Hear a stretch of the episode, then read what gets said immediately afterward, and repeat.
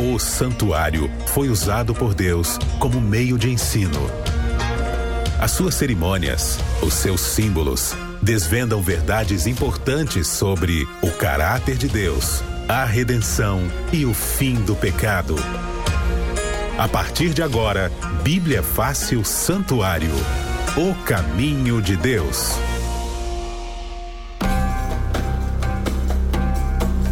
Olá, seja muito bem-vindo ao Bíblia Fácil. Estamos aqui na Rede Novo Tempo de Rádios e com muito carinho pedimos licença aí na sua cozinha. Será que a gente pode servir como um temperinho bíblico aí na sua manhã? Obrigado. Então vamos de carona aí no seu aplicativo, você que é motorista, você que está dirigindo agora a máquina de costura, para você que está sintonizado ou conectado em novotempo.com rádio ou no nosso aplicativo e hoje estamos transmitindo também na nossa live, youtube.com Novo Tempo Rádio, facebook.com rádio NT e arroba Rádio Novo Tempo também no nosso Instagram. E ele que é nosso companheiro aqui, pastor Arilton. Vamos a mais uma temporada, pastor. Mais uma temporada, Cris. Um abraço carinhoso a todos os nossos amigos ouvintes da Novo Tempo, você que nos assiste também por nossas redes sociais.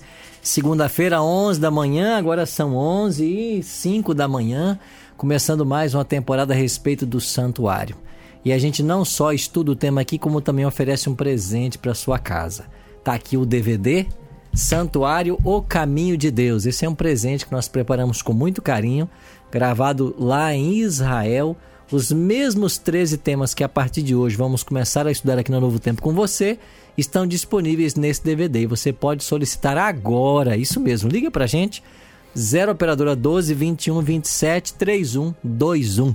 0 operadora 12 21 27 3121 e peça o seu estudo. Ou então pelo WhatsApp, né, Cris? Verdade. Olha Qual é o WhatsApp? DDD 12 98244 4449. 12 aí, nem 9, eu decorei. Ah, tá aqui. 8244 4449. É isso aí. O presente está oferecido, né? Que benção. Olha, para quem está chegando agora, né? Você pode mandar a sua pergunta. Se você na outra temporada ficou com alguma dúvida, quer entender um pouquinho mais sobre esse tema, DDD 12 98 151 0081. 12 98 151 0081. Pastor, para quem está chegando agora, entender um pouquinho sobre essa questão do santuário, o que, que é esse estudo e por que, que o senhor foi até Israel gravar esse DVD, por que, que seria legal né, o pessoal encontrar essas imagens que são lindas, mas qual é a conexão, né? Santuário, por que, que é importante estudar esse tema?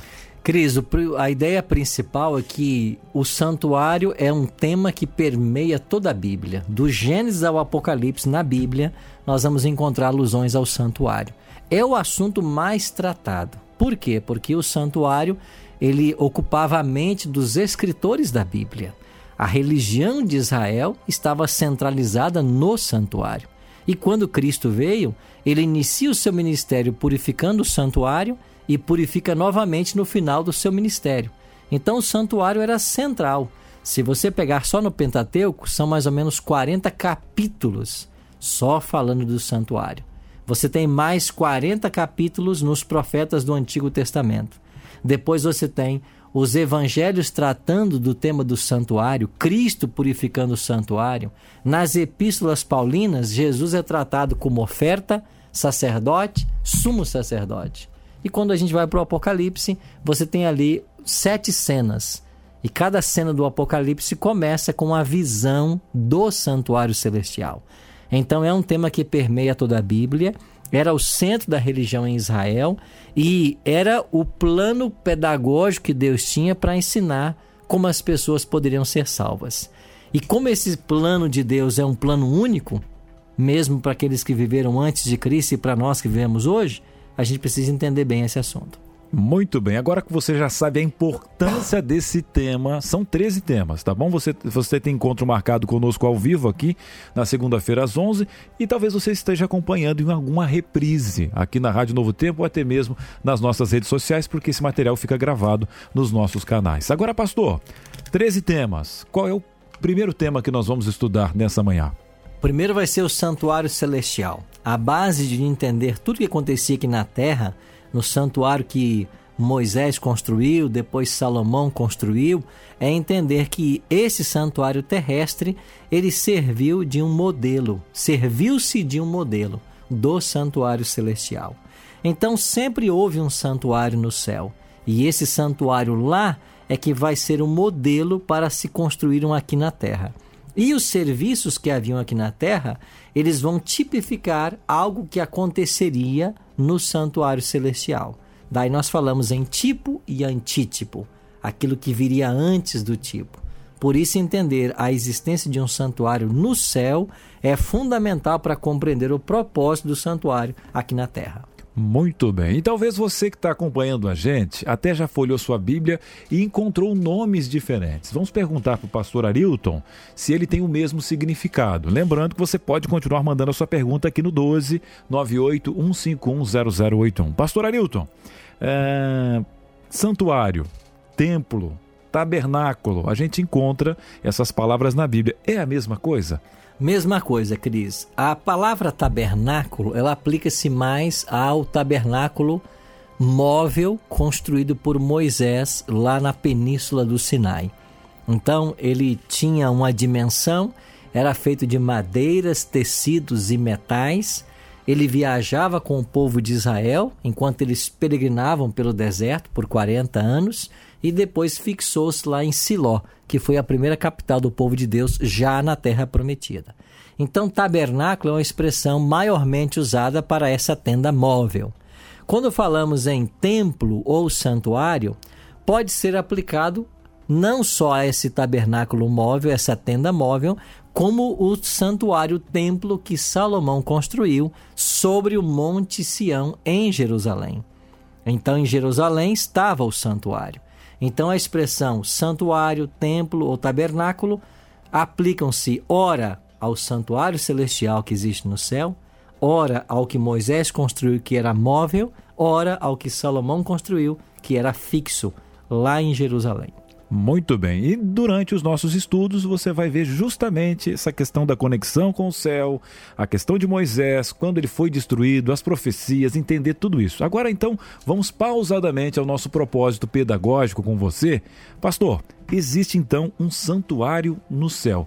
Esse santuário seria a casa de Deus? Casa de Deus. E aqui em Apocalipse 11, verso 19, João escreveu assim: Apocalipse 11, 19. Abriu-se então o santuário de Deus que se acha no céu, e foi vista a arca da aliança no seu santuário. E sobrevieram relâmpagos, vozes, trovões, terremoto e grande saraivada. Veja, abriu-se então o santuário de Deus que se acha no céu. Há um santuário no céu. A Bíblia está mostrando isso.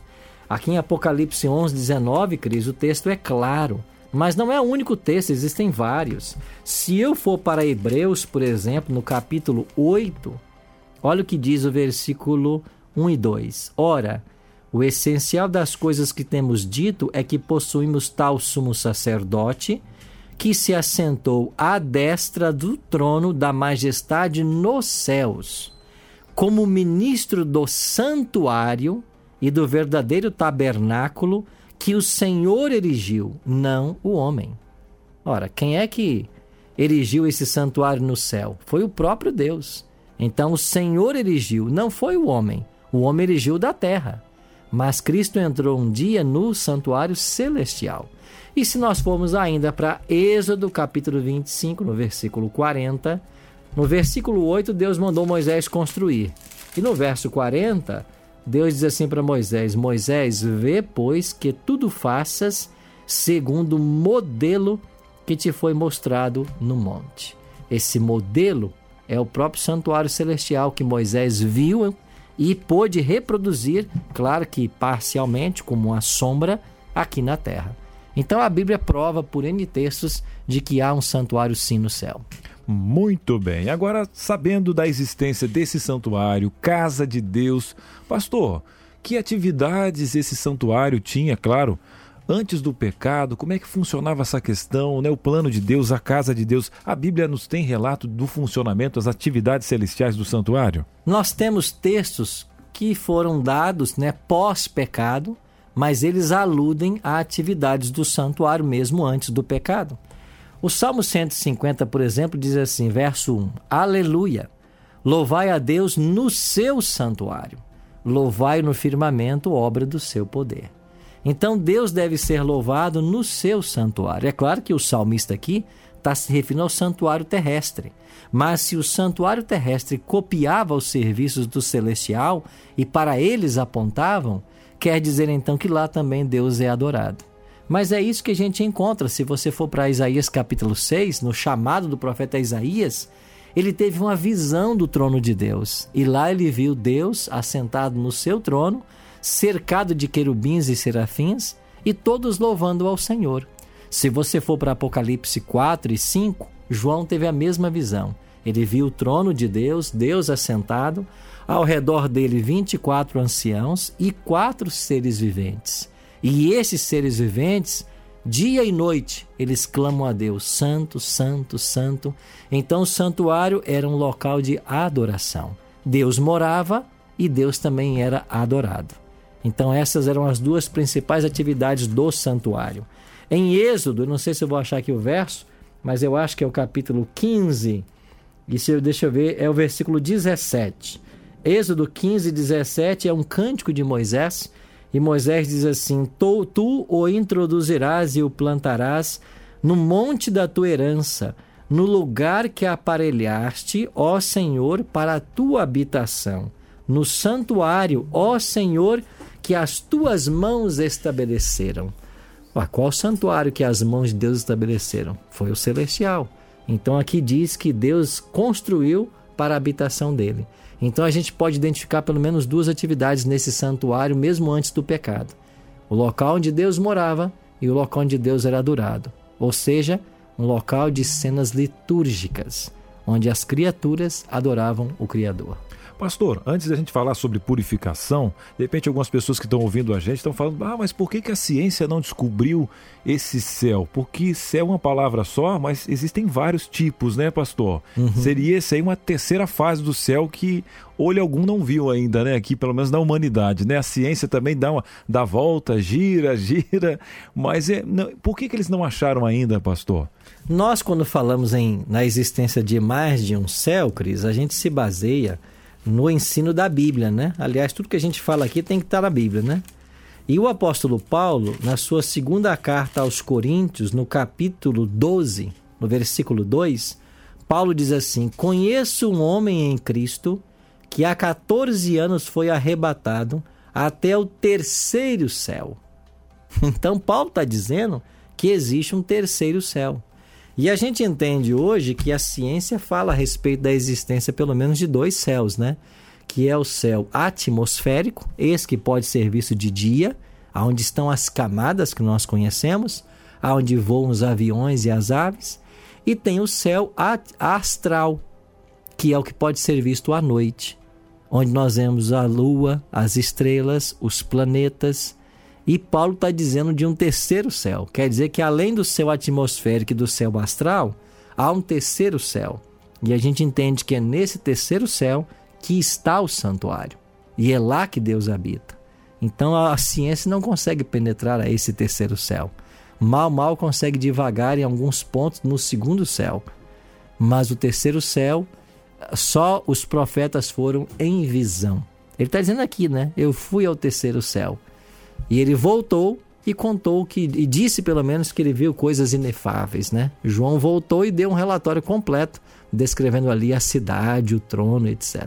Muito bem, agora ficou claro para você aí, né, desse terceiro céu. Você quer morar lá? Já já, inclusive nesse DVD, olha, peça aí, né? 0 operadora 12 21 27 3121 ou mande um zap zap rapidinho no 12982444449. Agora, pastor, sabendo que é a casa de Deus, né, a, a, ali mora Deus, né, adoração, agora surgiu algo. Por que que fala-se muito da purificação de um santuário tão santo?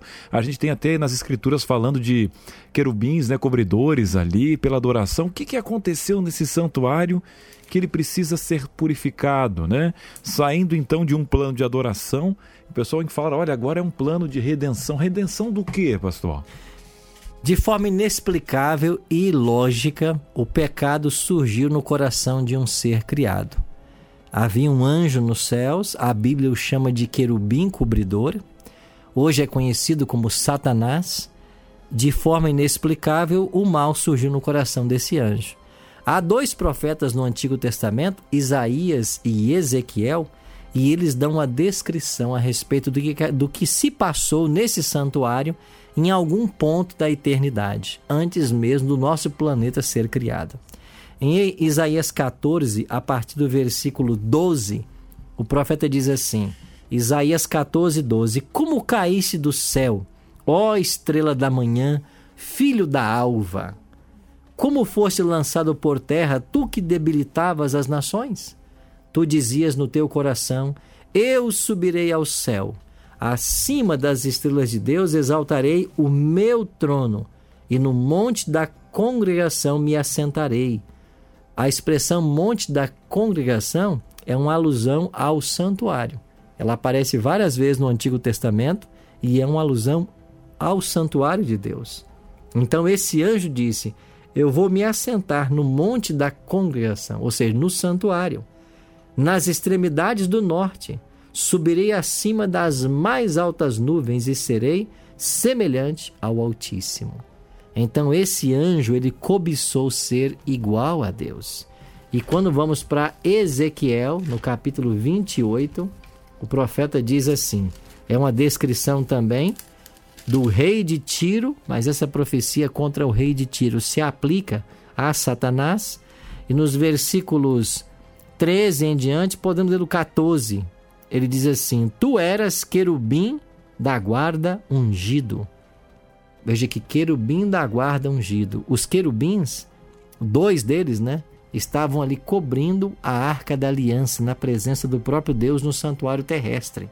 Então a gente entende que Lúcifer era um desses querubins.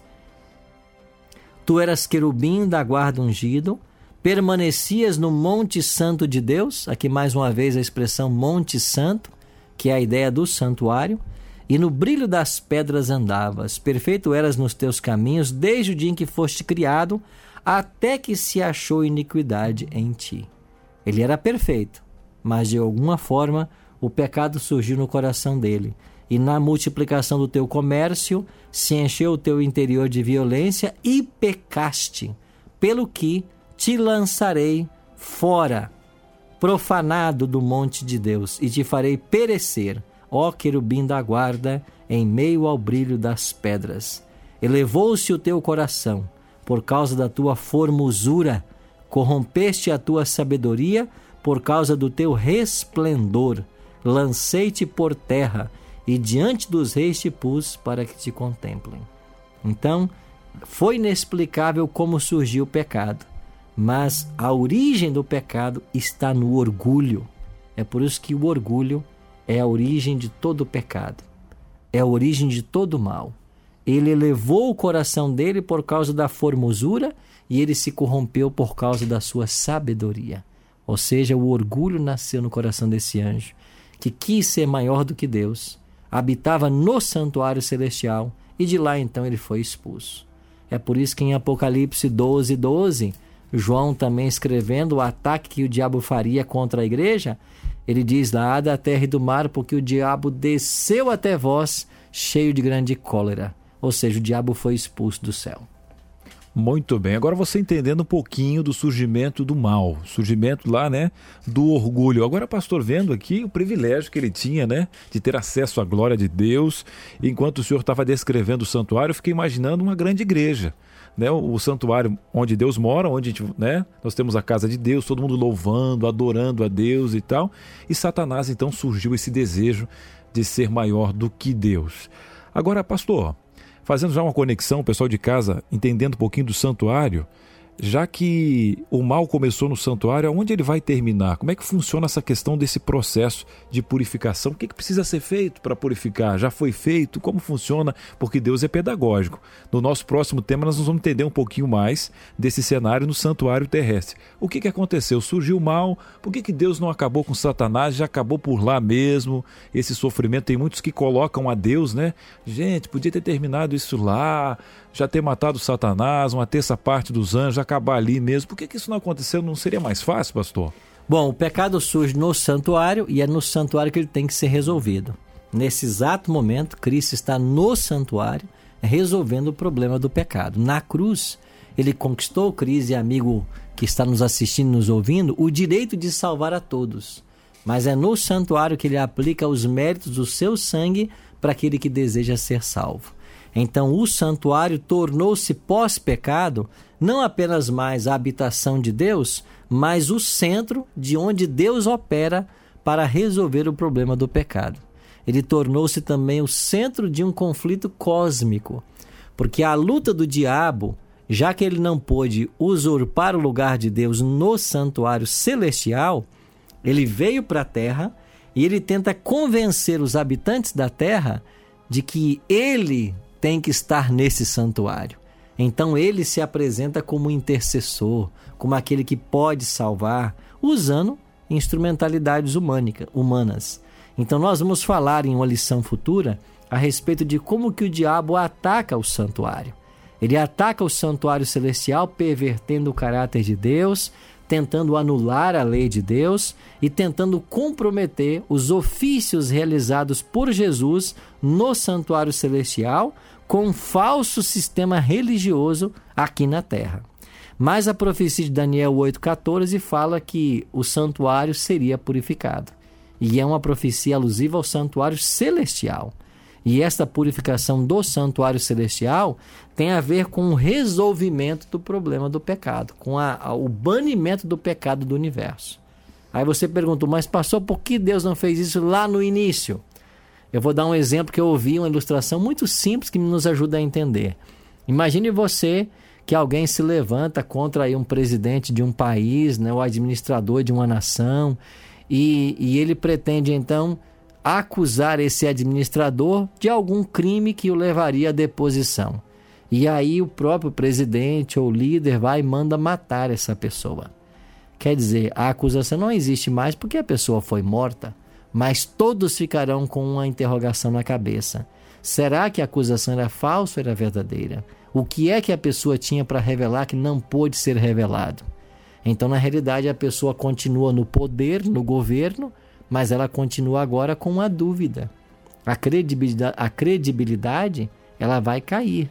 Por quê? Porque ela matou a pessoa que poderia ter dito, provado ou não, da sua injustiça como governante. Foi por isso que Deus não matou Satanás.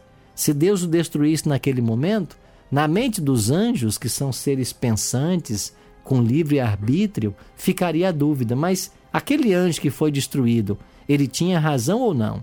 E se nós tomarmos essa posição, ele vai agir assim com a gente também? Então, será que ele não ama de fato? Ele não respeita a liberdade de pensamento?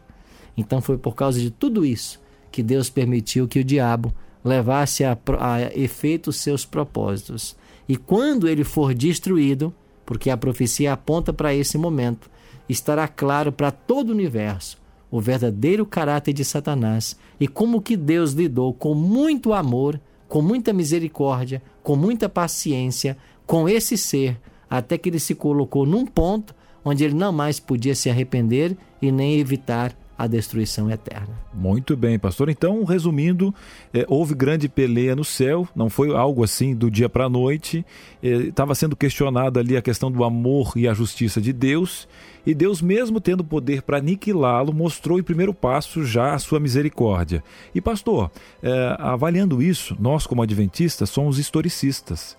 Por isso que nós avaliamos inclusive a história, o amor de Deus, os fatos, as profecias que já se cumpriram, estão se cumprindo, e justamente essa questão toda do santuário mostra toda a história onde Deus atua e Satanás quer corromper, misturar as questões. Por isso que talvez você que está ouvindo a gente agora está pensando, gente, vocês falam aí, como é que vocês não acreditam na, na eternidade da alma, por exemplo, né? Essa questão toda. Aí você começa a entender os primeiros passos de Satanás, os seus anjos.